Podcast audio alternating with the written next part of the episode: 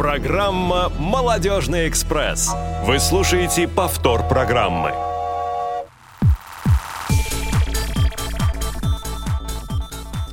Всем привет, друзья! С вами Юлия Емельянова и в прямом эфире на Радио ВОЗ программа «Молодежный экспресс». Сегодня у нас пятница 13 но я надеюсь, что все у нас пройдет хорошо и все мы будем счастливы. А, и а, в такой замечательный морозный день а, у нас а, появилась идея поговорить на самую что ни на есть зимнюю и спортивную тему. Есть а, тема. Ну вот замечательно. Есть тема, это хорошо. А, друзья, не буду оттягивать этот прекрасный момент. Представляю вам Алину Белареву. Алина – это координатор хоккейной детской команды «Фортуна». Алина, здравствуйте. Здравствуйте, Юлия. Здравствуйте, радиослушатели. Э, да. А, друзья, сейчас мы, конечно же, поподробнее расскажем, что такое «Фортуна», а пока я хочу напомнить вам контакты нашего прямого эфира 8 800 100 00 15. Это телефон бесплатный, по которому можно нам позвонить и задать вопросы Алине. А плюс 7 903 707 26 71 – это телефон для смс-сообщений и сообщений в WhatsApp и skype radio.voz. Пишите, звоните, ждем вас с нетерпением. Алина, ну теперь вам карты в руки. Расскажите для начала, наверное, о, о себе, о, все, что вы хотите рассказать. Ну, наверное, я буду говорить не столько о себе, сколько о своей команде. Э, наша команда создана в 2019 году при поддержке Фонда президентских грантов, и создана она была детской слэш-хоккейной лигой, которая на сегодняшний день является Федерацией адаптивного хоккея. Сегодня с Федерацией адаптивного хоккея соглашение подписано у 73, если я не ошибаюсь, команд, и они э, все являются адаптивным хоккеем. Э, команды слэдж, команды незрячие, Special Hockey – это где ребята с ментальными нарушениями. И все эти команды, они вот объединяются в Федерации адаптивного хоккея и встречаются все вместе каждый год на фестивале. В этом году будет проходить уже пятый фестиваль в Сочи, в Сириусе, где съедутся все эти ребята со своими родителями, с тренерами, будут вместе играть. Это такая своего рода мини-олимпиада для детей э, по адаптивному хоккею. Также у нас уже проходили турниры, товарищеские матчи, поэтому то есть у нас полноценная, насыщенная такая хоккейная жизнь как у обычных хоккеистов в классическом хоккее, но все-таки наш хоккей отличается. Отличается. От Алина, как вообще вам пришла в голову такая идея создать такую команду, заняться вообще э, продвижением такого вида спорта? Ну, э, идея пришла в голову не мне. Э, это было создано, как я говорила, детской слэш-хоккейной лигой. Э, президентом э, этой лиги была и сейчас является президентом Федерации адаптивного хоккея Анастасия Бородачева. И она вместе с Леонидом Тешкиным полетела в э, Канаду, в Америку. Они посмотрели, как это происходит там, поскольку в Канаде, в Америке, в Австралии, в некоторых европейских странах незрячий хоккей уже более 50 лет очень э, активно э, используется э, людьми, которые имеют нарушение зрения. И для России это был совершенно новый вид спорта, о котором мы узнали благодаря им. Они привезли оттуда нам знания, что есть такой вид спорта, что можно играть. Есть уже определенные правила международные, которые мы постараемся ввести в Федерацию спорта слепых, чтобы включить во Всероссийский реестр спорта слепых этот э, новый для России вид спорта. На сегодняшний день э, в Москве наша команда по-прежнему является единственной. Она уже, поскольку у нас более 20 ребят в команде, уже разрастается в хоккейный клуб. Мы уже скоро сможем делиться по возрастам. И у нас есть ребята, которым уже исполняется 17-18 лет. То есть они подходят к тому возрасту, когда они не будут детьми, и уже они готовы переходить во взрослую команду. Но взрослой команды пока у нас в России нет. И у меня, и у моего тренера главного, с которым мы работаем уже не первый год, возникла идея создания взрослой команды. Поэтому мы мечтаем, что в этом году найдутся ребята взрослые, Ну, это не обязательно мужского пола, это и девушки могут быть, женщины, mm-hmm. поскольку в нашей команде играют и мальчики, и девочки в детской команде. Э, и мы ждем, когда мы сможем собрать хотя бы человек 6, которые готовы будут выйти на лед и попробовать себя в этом новом адаптивном виде спорта. И тогда у нас появится наконец-таки взрослая хоккейная команда по адаптивному хоккею для незрячих и слабовидящих людей. Сейчас я вот сижу, думаю, сейчас нет, нет, да и я, наверное, к вам приду во взрослую Ох. команду вместе с сынишкой своим, да. Замечательно. Да, мой э, ребенок Максим, шестилетний, тоже э, участник фа- команды Фортуна. Да, замечательный наш участник. Да. Спасибо. У нас в этом году получилось так, что пришло несколько малышей, и у нас на сегодняшний день единственная в России команда, в которой есть, по сути, вот шесть ребят, которые могут уже разбиваться 3 на 3, играть маленьких, то есть 6-7-летних. Вот, в остальных командах тоже есть малыши, но один, два малыша на сегодняшний день в России уже 11 команд по незрячему хоккею. Чебоксары, Ижевск, Новосибирск – Пермь очень активно сейчас э, развивается. У них тренер, координатор, просто ребята там вообще огонь. Они столько делают для своей команды, причем люди это делают ну, не за зарплату, люди это делают не за какие-то медали, ордена. Реально, мы все работаем волонтерами, потому что это социальный проект, это не коммерческий проект. И я в том числе работаю тоже, по сути, ну, на может, общественных началах. На общественных началах, да. да. Я думала, как сказать слово волонтер. Да, волонтеров у нас сейчас мы привлекаем к нашей команде. У нас студенты вообще ребята. Вот да, да, да. Расскажите поподробнее о том, кто помогает вам вообще, кто помимо да. вас. В этом году просто нам повезло, у нас появилась замечательный волонтер э, Виногорская Елена Сергеевна, и она смогла нас познакомить с молодежной э, московской хоккейной студенческой лигой. И ребята, студенты из этой лиги приходили к нам на тренировки и тренировали наших ребят. Мастер-классы проводили. То есть практически у каждого игрока слабовидящего и незрячего был свой персональный тренер. Они брали ребят за руки, и каждый отрабатывал с ними комплекс упражнений. Это, наверное, мечта любой незрячей команды, потому что мы в этом году просто вот каком-то приоритете. Я не знаю, за что нам такая удача и счастье. Да, мне кажется, у нас э, каждую тренировку какие-то всегда какие-то люди, какие-то студенты, кто-то откуда-то приезжает, ну, то есть это прям очень здорово. Да, это есть такой проект, он называется «Добрый хоккей», и ребята, студенты, они приезжают по очереди. То а, одна студенческая команда, то другая. Как правило, это две команды приезжают. И у нас прям уже график расписан в 2023 году. Вот сейчас у них э, закончится сессия. И у них тоже есть же свои все-таки э, в их лиге игры.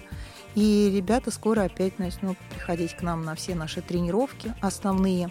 Основные тренировки у нас происходят по выходным дням. Да-да-да, вот хотелось бы тоже мне на этом внимание обратить. Э, не просто по выходным, а по воскресеньям, друзья. В 7 утра мы уже на льду. В 7 утра.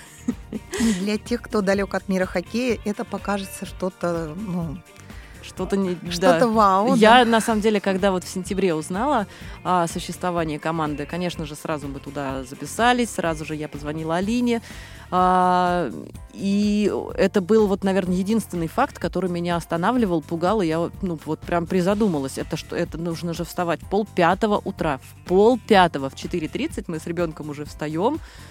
Я вообще, я думала, это нереально. Ну, это как по воскресеньям, пол пятого.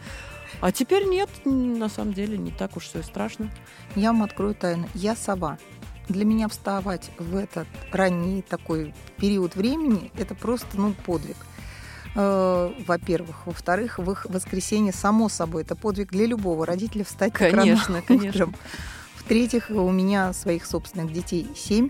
И вы понимаете, как любая мама, которая много лет подряд вставала к детям, то плачущим, не спящим, болеющим, у кого-то зубки режутся.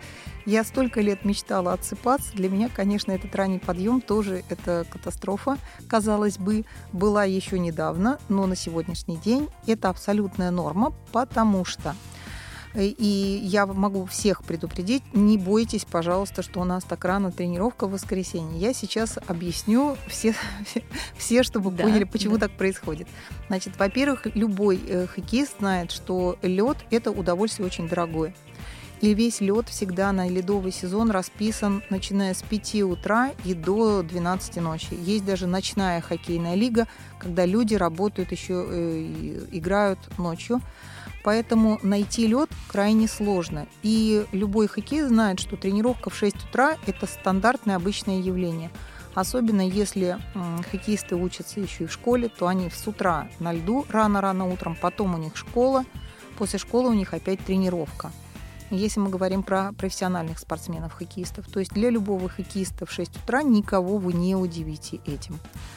И что касается нашей команды, у нас все ребята инвалиды по зрению, либо с ОВЗ, то есть это с ослабленными возможностями здоровья, с нарушениями, серьезными нарушениями зрения. И, как правило, это ребята из специализированных школ. Скоша номер два, э, школа-интернат номер один – Королевская школа-интернат. У нас все ребята, как правило, занимаются в интернатах. Как вы понимаете, в этих специализированных школах расписана вторая половина дня, всегда музыкальная школа, бассейн, различные секции, кружки. И э, вырвать ребенка из этого воспитательно-образовательного графика доп. образования очень сложно, практически нереально. Многие дети, их родители привозят э, из другого района – или из соседнего какого-то подмосковного города и оставляют даже ночевать ребенка на полный пансион и забирают его, как правило, в пятницу. То есть все эти дети наши, они полным составом могут собраться только в выходной день. В будний день у нас есть тренировка по четвергам на пиарене. Там малый лед, и ребята приходят туда на докатку. То есть кому-то что-то нужно отработать персонально с тренером, либо поставить э, там удар там по булитам, либо коньковый ход отработать. Маленький лед, час в четверг, пожалуйста, есть для всех. Сейчас зима, у каждого во дворе есть площадка. Практически в каждом районе есть ледовые mm-hmm. площадки. Можно кататься каждый день. Но основная, главная тренировка несколько часов. Она причем продолжается, потому что у нас идет лед, потом у нас ОФП, у нас бросковая зона, то есть разные виды деятельности. Ребята переодеваются то в экипировку на да. лед потом спортивную форму, потом одевают краги, и будучи уже в спортивной форме и без конечков, но они с э, шайбой все это отрабатывают. То есть у нас полноценная тренировка это воскресенье утром, и это очень классно, что утром, потому что у нас был опыт тренировок днем. Два года назад мы тренировались на другой ледовой арене. У нас была дневная тренировка. Это было где-то с двух часов. Как это выглядело? Естественно, в воскресенье вся семья спит. Все отдыхают, долго спят, потом не спеша просыпаются, пока собирают баулы. Поздний завтрак, плавно переходящий в обед, пока все сели в машину, пока все доехали в раздевалку, пока переоделись, пока на лед два часа вышли, час 15 откатались, пока переоделись в спортивную форму, сходили в спортзал на ФП. Это время уже 4-5 вечера, потом есть еще какое-то мероприятие, иногда до 6 задерживать. В общем, домой приезжали, уже было темно, ужинаем, ложимся спать. Все, весь выходной день выпал, пропал. Угу. Ни тебе день рождения отметить собственный, ни сходить к другу. Вообще вот все, весь э, выходной день уходил только на тренировку. Сейчас мы, да, встали рано утром, да, приехали рано. Но это, поверьте, очень бодрит. Когда очень бодрит. Да. Когда ты заходишь с баулом в ледовый комплекс, ты прям вот чувствуешь себя, да, я из семьи хоккеиста, дети реально себя чувствуют профессиональными хоккеистами, потому что когда мы заходим на ледовую арену так рано, уже кто-то иногда даже выходит, уже откатался еще раньше нас, такое тоже бывает. Либо параллельно с нами уже кто-то на соседней ледовой арене катается. И мы отзанимались, Соответственно, тренировка уже где-то часов в 10 оканчивается, заканчивается. И мы переоделись, собрали баулы и поехали домой. И если среднестатистический москвич и подмосквич просыпается где-то к 11 часам в воскресенье выходной, а мы в 11 уже дома. И основная, главная тренировка нашей команды, она уже прошла. И можно начинать после 10-11 утра заниматься домашними делами, И можно иногда спать. Да, можно, можно лечь поспать днем, что, конечно, тоже хорошо для здорового, крепкого, растущего молодого организма хоккеиста и их родителей в том да, числе. Да, да, да. Многие так и делают. Приехали, перекусили и спать легли, ну, и дневной сон. Действительно, это, это да. очень помогает. Да. А, Алин, хотела по правилам чуть-чуть угу. поподробнее остановиться на правилах. Чем они отличаются? Вот какие-то же принципиальные отличия есть, расскажите, от а, хоккея обычного? Да, конечно. Поскольку незрячий хоккей это все-таки адаптивный вид хоккея для незрячих и слабовидящих, то, естественно, у нас есть адаптивные какие-то моменты. Адаптивные ворота. Ворота на 30 сантиметров ниже обычных. Э, это сделано для того, чтобы было проще вратарю закрывать своими всеми экипировкой, там, крагой, руками, ногами, всем mm-hmm. ворота, да, чтобы защищать проще было ворота. Адаптирована у нас шайба. Uh, у нас у ребят слабовидящих незрячих слух компенсирует им отсутствие зрения, поэтому шайба у нас большая, металлическая, похожа на консервную банку, внутри 8 подшипников, и при ударе она гремит. И она отличается, конечно, от классической шайбы и формой, и размером, и материалом, с которого изготовлена. Внутри она полая, и при ударе получается такой звук, как у погремушки. Ее слышно всем. А, в правилах у нас запрет на применение силовых приемов, э, чтобы не было травм, чтобы мы избегали, э, не дай бог, каких-то, ну, таких вот, вы видели, наверное, знаете, что бывают э, на хоккейном поле иногда такие битвы между хоккеистами. Это у нас запрещено, потому что мы все-таки про здоровье, о здоровье и о реабилитации детей ни в коем случае не для травмы туда приходим. Поэтому силовых приемов у нас нет. И еще у нас э, правила адаптированы под незрячих. Поскольку на воротах стоит вратарь тотально незрячий. Это самое главное отличие. На воротах стоит человек с категории B1 он стопроцентно не должен видеть. Если он вдруг хоть чуть-чуть подглядывает, ну, у него там реакция на свет, еще как-то у него одевается маска в любом случае. В принципе, одевается маска на глаза, и человек играет абсолютно вслепую, который на воротах. Полевые игроки, они категории уже идут B2, B3, они видят там до 0,1%. Э, и они видят очертания, они видят э, очертания шайбы, и они по ней, когда ударяют, соответственно, шайба в воротах засчитывается только после паса, потому что вратарь должен ее услышать. Это тоже основное отличие от классического хоккея. Э, джерси и гамаша, то есть одежда игроков, она не должна быть белого цвета. Это должны быть какие-то очень яркие цвета, которые должны увидеть слабовидящие игроки. Вот. И э, еще у нас э, мы сейчас столкнулись с тем, что, конечно, нужно клюшки брать более крепкие. Мы вначале брали там, знаете, деревянные, простенькие, они у нас разлетаются, крюки, потому что об металлическую шайбу очень быстро разбиваются. Сейчас мы уже пришли к тому, что нужно брать такие покрепче клюшки, чтобы они подольше служили. У нас была история, когда в Ижевске один тот же игрок на одном и том же матче сломал две клюшки. Так он отчаянно сражался. Да. Вот, теперь мы понимаем, что ну, это так уже, это не правило хоккея, можно любой играть совершенно клюшкой, да, это просто уже нюансы, которые мы начинаем с годами понимать. Угу. Вот. А так в правилах, в принципе, еще у нас должен быть дополнительный э, свисток. То есть обычно в хоккее в классическом есть свисток, когда э, игроки слышат нарушение какое-то, шайбу забили, остановка игры. Есть определенные звуковые сигналы, которые судья э, доносит игрокам через свисток. Это для всех игроков. В незрячем хоккее есть специальный свисток электронный. У него специальный звук именно для вратарей. Вратарь благодаря этому звуку понимает, когда шайба в его поле. И когда э, шайба уже в его поле, он может опуститься тогда на колени, соответственно, ну вот в этой позе, как у вратаря, да, когда он, знаете, как бабочка угу. ноги разводит, соответственно, и весь так с крылышками своими, ручками, ножками пытается защитить ворота.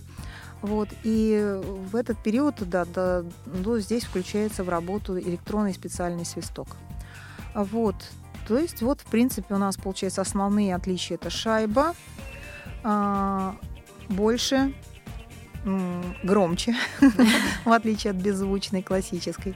Ворота, свисток, яркие джерси не белого цвета. А, шайба засчитывается после паса. И еще в зависимости от категории игрока B1, B2 или B3 у игроков должны быть э, шлемы. Шлем может быть там красного цвета, черного, в зависимости от того, какая квалификация у этого игрока. На сегодняшний день у нас э, есть врач э, в Москве, э, который может делать ребятам квалификацию. То есть это врач международный классификатор, Евгения Третьяк. Мы все документы передаем ей со всеми обследованиями ребят, поскольку у ребят у всех есть ЭФИ, определение полей зрения. Ну, там очень большой спектр таких документов да, по офтальмологическим исследованиям. И на основании всех этих исследований э, ребенку ставится категория B1, B2, либо B3. Э, у нас есть ребята, у которых есть категория B4, B5. Это тоже дети-инвалиды по зрению, но у них нет категории B1, B2, B3. Эти ребята могут играть в незрячий хоккей, конечно. Они тренируются, они могут участвовать в товарищеских турнирах, э, в товарищеских матчах, извините. Они могут э, играть всегда с нашей командой, но если дело коснется международных игр, а рано или поздно, я уверена, мы выйдем на международный уровень, угу. то категория B4, B5 не попадает на эти игры. Только B1, B2, B3. Угу. Друзья, я хочу напомнить вам наши контакты 8 800 100 00 15 и плюс 7 903 707 26 71 skype-radio.voz. Звоните, пишите, а, если кому-то интересно, задавайте вопросы Алине или какие-то свои комментарии можете вносить. А, Алин, э, вы сказали больше 20 э, детей у вас в команде, да? Да. У, у вас, у нас, у уже нас, правильнее у вас, говорить. Это, да, это у наша нас. команда, я согласна. А, в том числе и девочки, и вот из Королевской школы, там я уже успела познакомиться с э, Алисой. Да. Это такая прям звезда нашей команды, мне кажется. А, скажите, а с какого возраста вообще можно попасть в команду? А, в принципе, мы определяли возраст ребят до этого с 17 до 18 э, лет. Э, ну, 18 понятно, потому что это уже совершеннолетний, это взрослый, да, по идее он должен переходить во взрослую команду. Но если мы, опять-таки, не говорим про участие в официальных каких-то турнирах, фестивалях международного уровня или э, федерального, то, в принципе, я думаю, и до 20, и старше может ребенок играть, ну, подросток, угу. молодой человек, молодая девушка продолжать играть в этой команде, пока мы не создадим взрослую. Вот. Э, и возраст ребят у нас всегда определялся от 7, потому что фестиваль, э, в котором мы принимать будем в этом году уже пятый фестиваль будет, да, будем принимать участие в апреле. Э, возраст игроков определяется от 7 лет. Но э, у нас уже есть опыт, когда мы принимали ребят шестилетних, и очень абсолютно адекватные ребята встают на коньки и начинают кататься так же да. на уровне, как семилетние, да, по своему сыну, знаете. И даже у нас был опыт приема ребят пяти лет, но это если ребенок в пять, ну, знаете, бывает пятилетний совсем хиленький, слабенький такой, да, он и на ногах-то так еще не очень уверенно стоит, а не то, что на льду. А есть ребята, которые в 5 лет очень активные, бодрые такие, да, спортивные. Э, на самом деле мы уже с тренером убедились, что когда к нам приходят ребята спортивные, уже до этого занимались какими-то любыми другими видами спорта, допустим, плаванием, там, на велосипеде катались, бегом, прыгом, чем угодно – ребята, те, которые занимаются спортом, не обязательно профессионально, хотя бы на уровне любительском, они физически уже подготовлены, у них группа мышц уже подготовлена, та, которая нужна для того, чтобы выйти на лед, держать координацию, э, э, так, удерживать равновесие, да, э, у них лучшая координация движений, и они легче входят в тренировочный процесс. У них, конечно, не так сильно болят мышцы, потому что после первых тренировок, конечно, происходит выброс молочной кислоты, как мы все понимаем, да, потом мышцы где-то побаливают. Ну, мы все взрослые люди, помним себя, когда мы учили в школе, мы летом у бабушек, дедушек отдыхаем, потом 1 сентября пришли, первый урок физкультуры, потом на следующий день мышцы у всех болят. Угу. Для этого не надо даже быть профессиональным спортсменом, чтобы это понимать. То же самое у ребят. Э, если он уже готов к этим нагрузкам, ему будет легче. Если он не готов, если он просто пришел, для него это первый вид спорта, мы будем аккуратно не на полный час 15 выводить на лед. Он может выйти на лед на 20 минут, на 30, на 40, постепенно увеличивать нагрузку. У нас в команде два профессиональных тренера на сегодняшний день. А, Дарья Дмитриевна работает уже не первый год. Она и судья международной классификации, и тренер. Второй тренер э, Сергей Александрович пришел к нам позже, но он очень хорошо работает с ребятами. Он точно такой же профессионал, у него также есть педагогическое образование. И они оба тренеры адаптивного спорта. То есть у них есть специализация, они обучались именно как работать с э, ребятами, у которых особенности есть какие-то. Поэтому у нас очень высококвалифицированные оба тренера. Я абсолютно им доверяю. И они очень грамотно подходят к подготовке ребят. И УФП проводят, и Моросковая как-то. Они знают у каждого ребенка его особенности, подстраивают тренировочный процесс под каждого ребенка. Помимо основной тренировки в воскресенье, дополнительной в четверг, ребята должны минимум один раз в неделю прислать видео записи своей тренировки домашней тренеру онлайн. То есть ребенок занимается дома, кто-то снимает его, может быть, он сам даже, какие-то дети сами умеют, снимают короткий э, видеоролик о том, как он снял, отправляет тренеру, и тренер ставит ему баллы, аттестует за то, что он прислал УФП. И ребята, те, которые очень стараются, и УФП присылают тренеру, и на тренировки приходят, и на тренировках стараются, слушают тренера, повторяют все, что нужно – и не обязательно это должен быть самый лучший игрок, который забил больше всех шайб в сезоне. Угу, это может быть просто ребенок, может быть, он даже самый слабый как игрок в команде, но он старается больше всех, и он чаще всех занимается. Это видно тренеру, это видно всем. И мы выбираем, у нас есть такое специальное приложение в телефоне «Путь чемпиона», отмечает тренер э, успехи каждого ребенка. Это все суммируется. И у нас есть рейтинг игроков. И по этому рейтингу ребята, которые находятся на первых лидирующих местах, у них есть возможность получать э, бесплатную поездку в специальный хоккейный адаптивный спортивный лагерь в сопровождении мамы, папы, бабушки, дедушки. То есть ребенок с сопровождающим награждается путевкой такой лагерь семейный, где у него каждый день тренировки на льду с психологом, реабилитологом и занятия для сопровождающих в том числе. А, ну, на такой позитивной ноте я предлагаю немножечко нам с вами передохнуть и устроить тебе небольшую музыкальную паузу.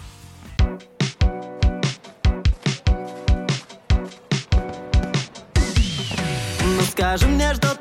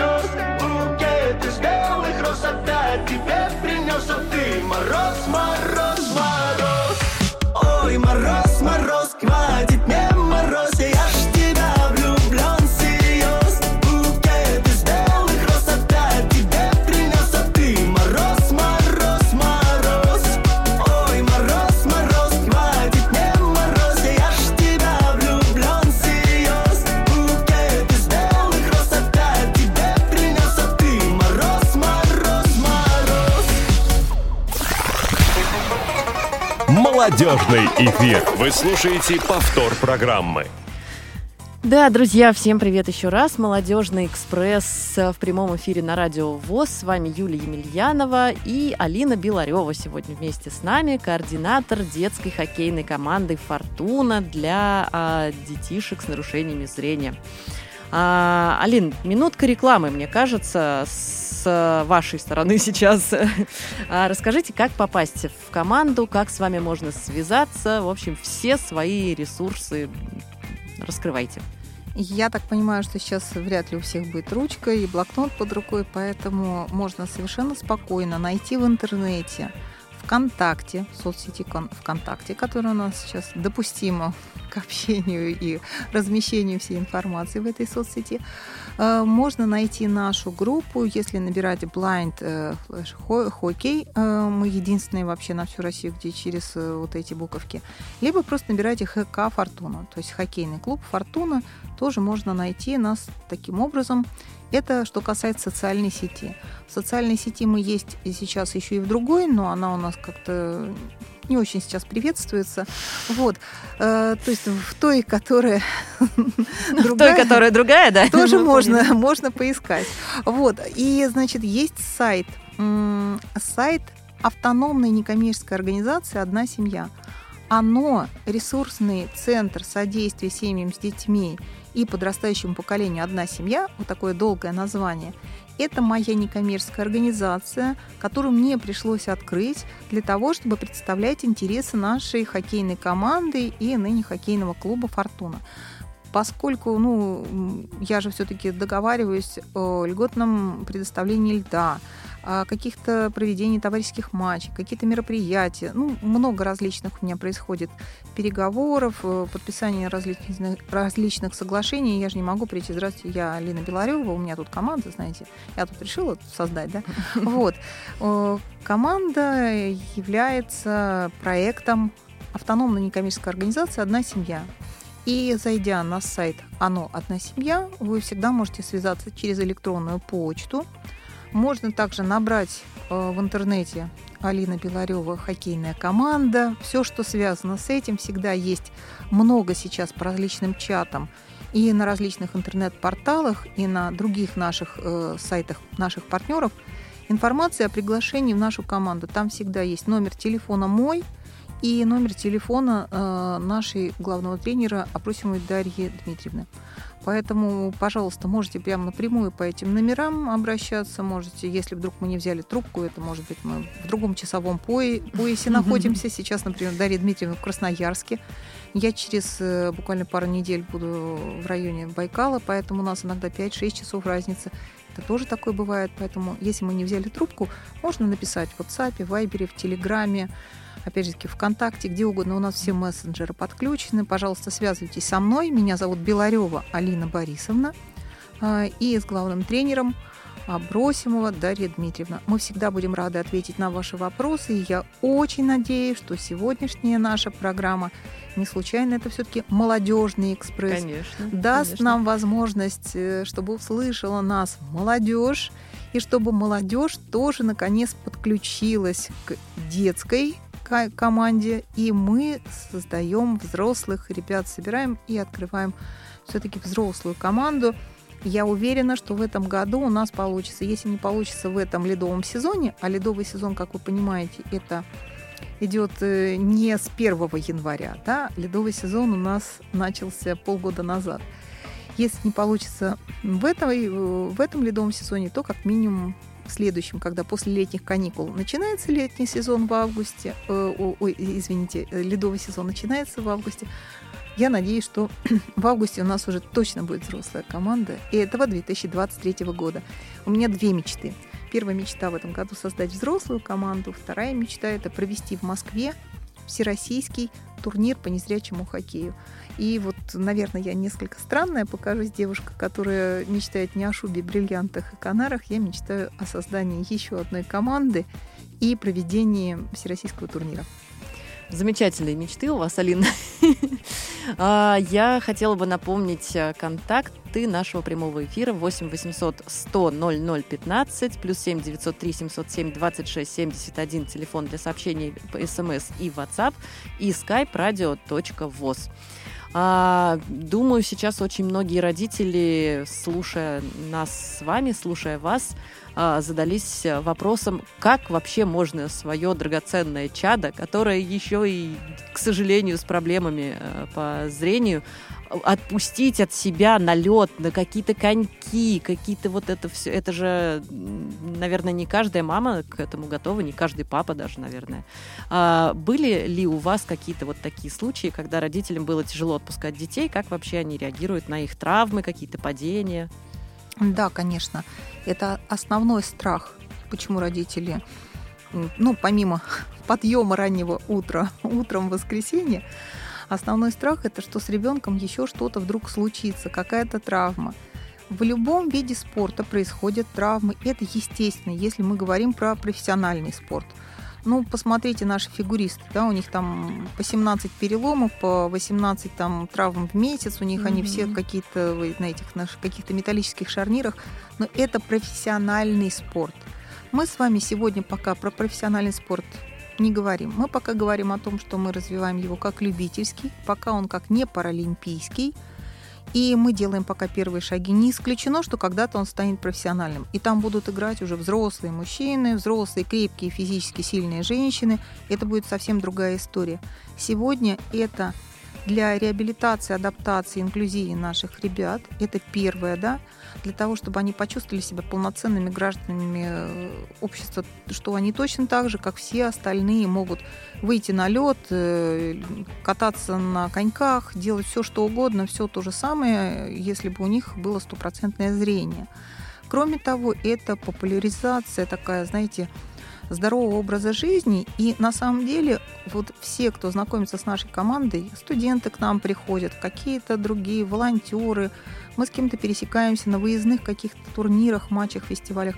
Все люди, которые приходят ко мне после того, как увидели, что ребята играют, они не понимают, они не верят, что ребята инвалиды по зрению играют. Они говорят, ну, только странно, что они немножечко медленнее ездят, чем обычные хоккеисты, не очень большая скорость, да. А так они не понимают это как, как. И вот их начинают удивлять, что сейчас очень много молодежи, которые там злоупотребляют алкоголем, кто-то там, не дай бог, наркотиками, какие-то, ну, другие там запрещенные препараты и прочее. И вот, ну, по сути, они то, что им дал Бог, здоровье, жизнь, они это не ценят и не берегут. Наши ребята, они являются примером для всех абсолютно, и взрослых, и детей, и здоровых, и с какими-то особенностями здоровья примером того, как можно каждый день побеждать себя на льду, как можно э, победить тот недуг, ну, ты вот, получается, родился, да, и у тебя либо там ввиду травмы, либо какой-то болезни, вот случилось так, что у тебя, ну, не очень хорошее зрение. Ну, бывает, но, в конце концов, это... Ну, бывает, я согласна. Ну, ну, да, вот у нас с Юлей тоже такие проблемы, ну, ничего страшного, мы при этом как-то совершенно абсолютно себя востребованными ощущаем людьми. И вот наши ребята, они реально являются просто показательным примером того, как если тебе чего-то не хватает, но ты, несмотря на это, вопреки всему, ты можешь позволить себе сделать не только все, а даже больше, чем любой другой какой-то здоровый человек. Вот это парадокс, к сожалению, который вот надо принять, наверное, как факт. У нас ребята прям все крутые-крутые, и страхи родителей вывести и на лед, не дай бог, получить травму, Никто ни от чего, конечно, не застрахован. Травму можно, извините, получить и сидя дома на диване. Конечно, конечно. Вот, но мы бережно относимся к ребятам. Как я вам уже повторюсь, говорила, у нас два профессиональных тренера адаптивного спорта со специальным образованием, педагогическим, физкультурным. Значит, э, есть ответственность, конечно, и на мне определенная, на родителях, на самих детях. Мы им инструктаж проводим, как себя вести, что можно, что нельзя. У нас обязательно у каждого ребенка, когда он приходит ко мне в команду, должна быть справка от педиатра, офтальмолога, что ему разрешается заниматься адаптивным видом хоккея. Без этой справки я на лед ребенка не выпускаю.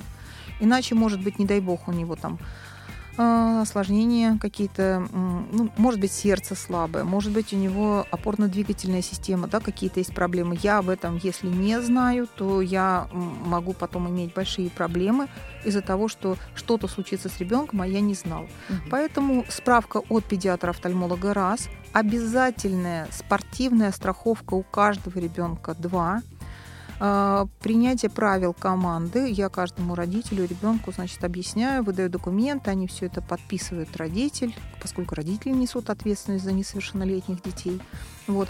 И э, если вдруг по какой-то причине врач запретил ребенку, у нас были ситуации, когда, допустим, у ребенка было слабое сердце.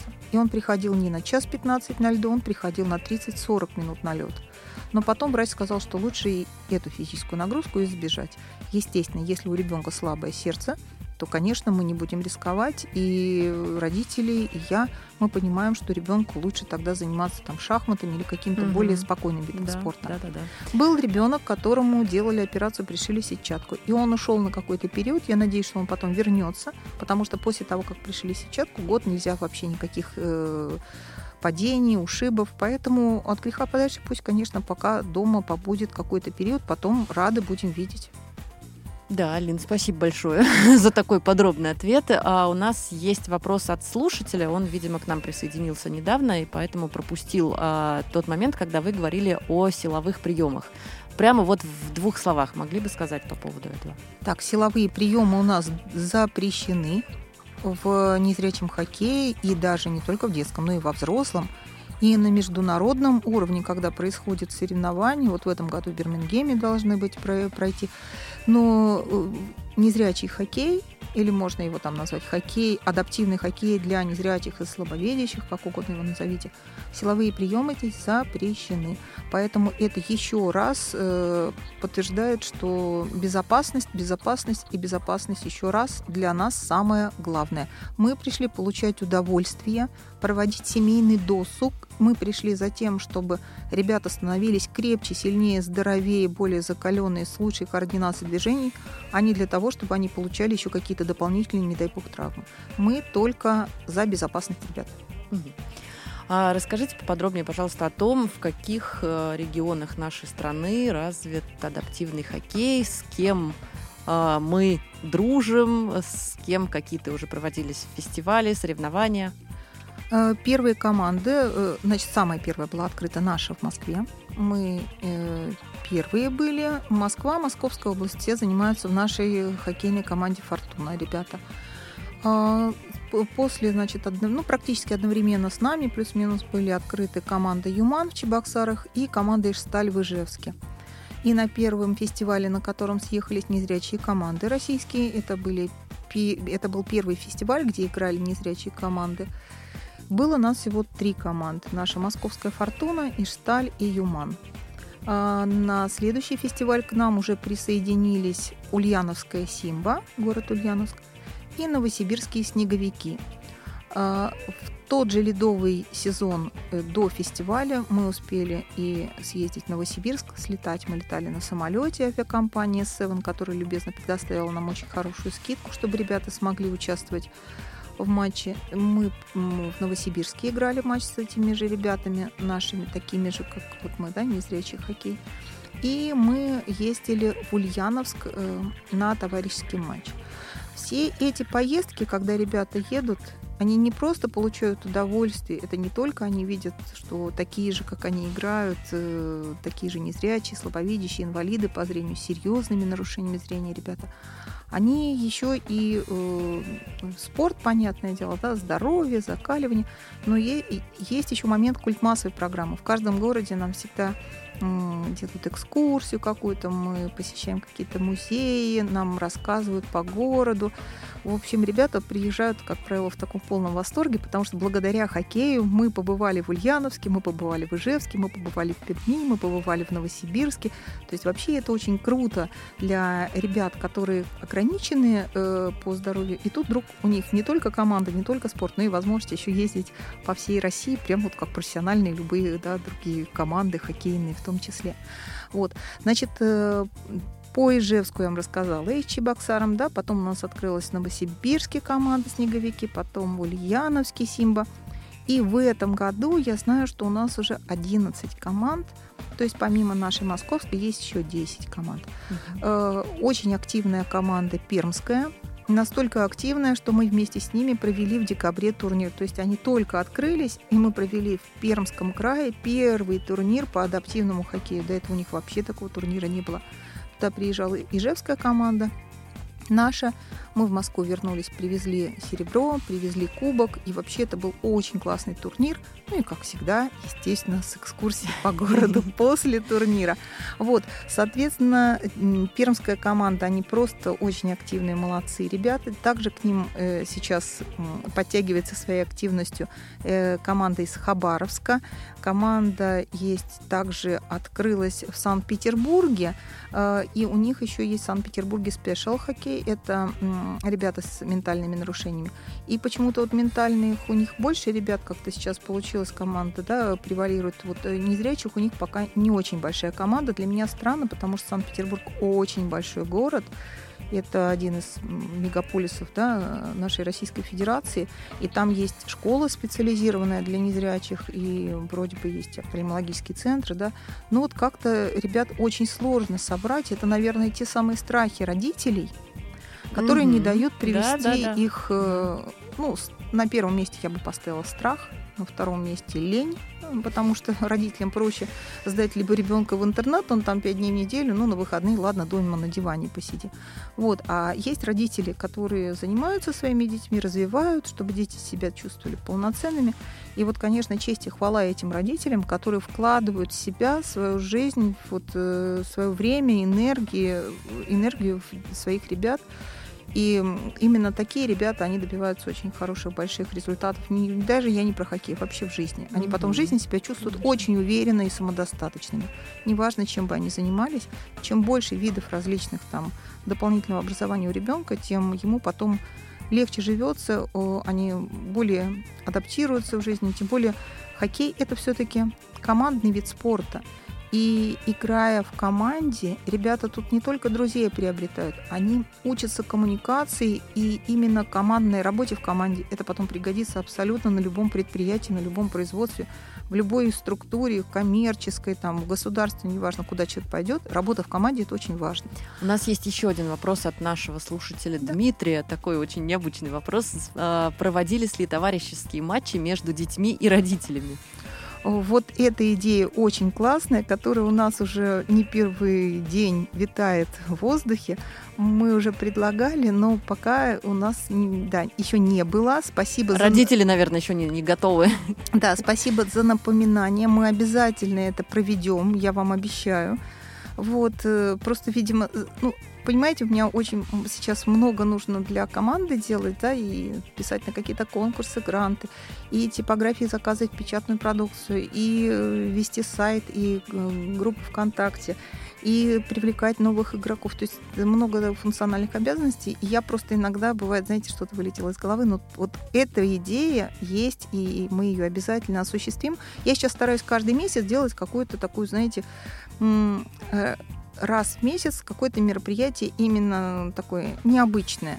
Вот, допустим, в декабре мы провели в Перми э, турнир. Это был полноценный, прям классный, шикарный турнир. Идеальная организация была. Все, мы молодцы, мы с этим справились.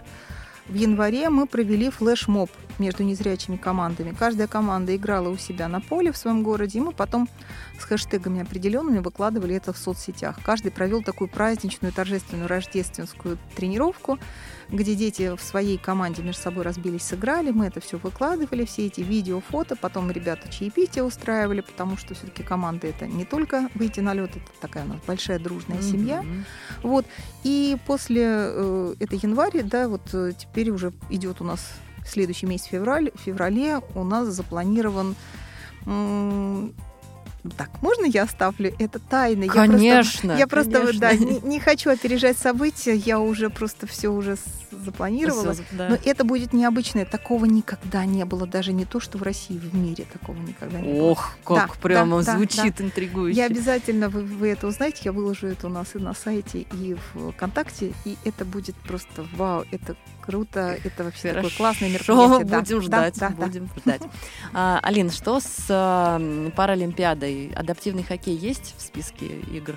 Нет, его нет в Паралимпиаде. Его вообще, э, ну, как я вам говорила, несмотря на то, что 50 лет уже существует он э, в Америке, в Канаде, в Австралии, в Швеции, в Чехии, в Финляндии, международные соревнования как таковые уже э, был международный матч, э, не помню точно год, да, э, но это было ну, скажем так, не официально мирового уровня мероприятия, да, а просто сыграли люди из э, э, две разные команды из разных двух стран. Если говорить вот о турнире полноценном, да, или каком-то вот уже такого э, всемирного масштаба мероприятий, это должно быть вот в этом 23 году состояться в Англии.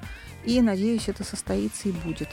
И, в принципе, наше участие там и не обязательно, с одной стороны, с другой стороны, нам пока и некому играть, потому что взрослой команды у нас нет в любом случае пока еще. Но перспектива есть. Есть перспектива у моих ребят, у наших ребят, которые в нашей команде играют рано или поздно, если они у нас имеют категорию международной классификации B1, B2, B3, они совершенно плавно переходят во взрослую профессиональную команду. Рано или поздно мы все равно введем этот вид адаптивного хоккея в, во всероссийский реестр спорта слепых. Рано или поздно, так же как слэш-хоккей, который тоже никто не знал, что такое есть и бывает, и можно, а сейчас в это играет да, весь мир. Э, ведем в Паралимпиаду.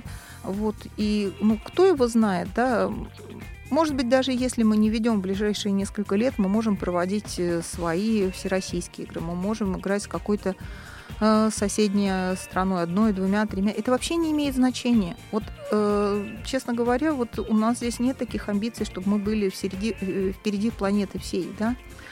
Э, самое здесь главное, чтобы ребятам было комфортно, чтобы им было где заниматься, чтобы нас поддерживали. Чем больше людей, чем больше организаций, тем лучше чтобы у ребят была возможность заниматься, развиваться, чтобы э, родителям было легче, потому что родители и так прикладывают очень много усилий, да, чтобы своих э, детей и инвалидов привести в здоровое общество и чтобы интегрировать туда.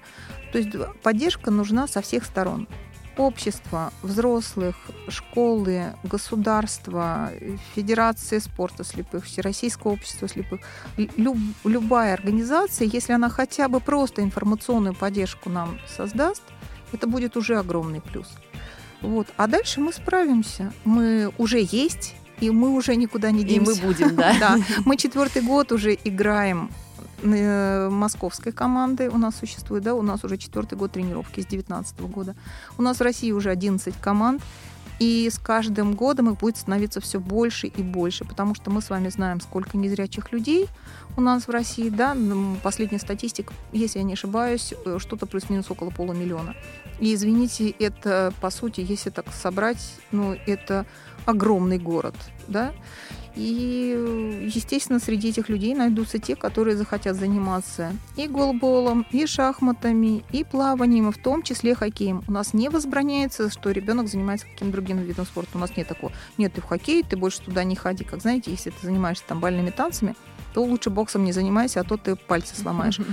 Мы, наоборот, приветствуем. Если ребята занимаются каким-то еще видом спорта, нам только проще. Мне, тренеру, только проще, потому что это физически крепкий ребенок, с которым можно добиться каких-то положительных результатов проще быстрее. Он более закален, он больше адаптирован к физкультуре и спорту. Поэтому, если он занимается какими-то другими видами спорта, мы только за. Это просто дополнительный вид спорта, это дополнительное образование. Мы его пока рассматриваем именно на уровне социализации и инклюзии.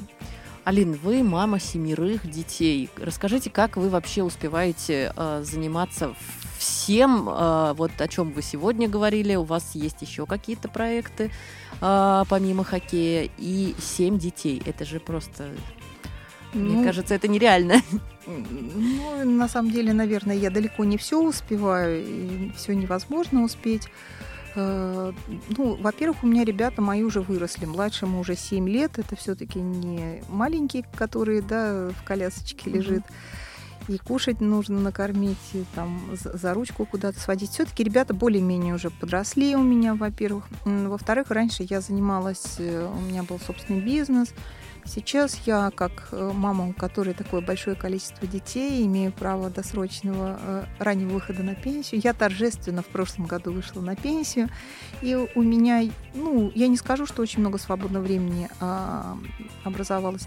Нет, наверное, это скорее, знаете, я все-таки из Советского Союза девочка, и я была комсомолкой. Нас учили, что нужно быть полезным обществу, и это не пафос, это не какие-то патриотические громкие речи и там зарисовки такие. Нет, это абсолютно искренне, правда. Я считаю, что любой человек должен приносить пользу обществу. И если каждый будет хоть что-то делать э, для людей, творить добро, то мир наш будет просто идеален, ну или как минимум нам всем будет легче и счастливее жить в этой стране и в мире вообще в целом. Нужно просто делать какие-то хорошие, добрые дела. Если у тебя это получается, то почему бы нет? Все, что касается сейчас этой э, организации нашей команды непосредственно, когда мы куда-то выезжаем на фестивали, на турниры, на матчи, мне нужно, конечно, бронировать отели, гостиницы, питание, просчитывать поминутно все, как мы приехали, на чем мы добрались до, до отеля, когда mm-hmm. мы поели, когда мы спалили, все это я это всегда делала для своей семьи, когда ты организовываешь выезд семьи, в которой минимум 9 И человек. сейчас делаете это для команды. В одной поездке, да. Мы с семьей очень много путешествовали, мы объехали больше 80 стран, поэтому для меня это как бы вот, я не говорю... Обычный, обычный нормальный режим. Да, да, то есть это а, привычная да, такая функция моя. Да, спасибо большое. Вы знаете, у нас буквально минута осталась до конца эфира, а, и хотелось бы вас очень поблагодарить. Спасибо большое, что в своем таком жестком графике нашли время и пришли в гости в программу «Молодежный экспресс». Вам спасибо, а, да. что пригласили. А, друзья, мы с вами прощаемся. А, до следующей пятницы. С вами была Алина Беларева, директор-координатор а, в команды «Фортуна» для слепых и слабовидящих детей, хоккейной команды «Фортуна». А, и я, Юлия Емельянова. Услышимся. Всем пока-пока. До свидания. Как это глупо Сплошные ссоры, скандалов море и разговоры. И непременно уйди прошу Закономерно я ухожу. И эта песня из каждого утюга А мы как будто расстались наверняка. Сюжет не новый, а глупый, смешной судьбе. А мое сердце безмозглое о тебе. Навстречу падают пьяные фонари гуляем по городу до зари. Но одно слово все брошу и прилечу. Я жить с тобой и с тобой умирать хочу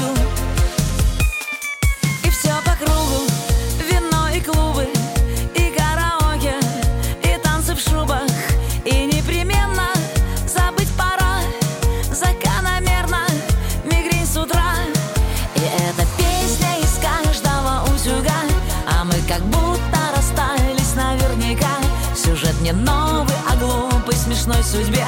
А мое сердце безмозглое о тебе Навстречу падают пьяные фонари.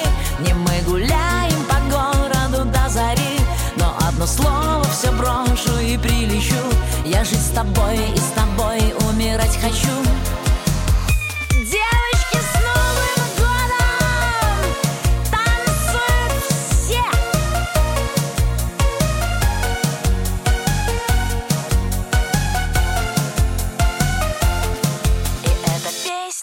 каждого утюга. И эта песня из каждого утюга. А мы как будто расстались наверняка. Сюжет не новый, а глупый, смешной судьбе. А мое сердце безмозглое о тебе Навстречу падают пьяные фонари. Не мы гуляем по городу до зари. Но одно слово все брошу и прилечу. Я жить с тобой и с тобой умирать хочу жить с тобой и с тобой умирать хочу. Я жить с тобой и с тобой умирать хочу. Я жить с тобой и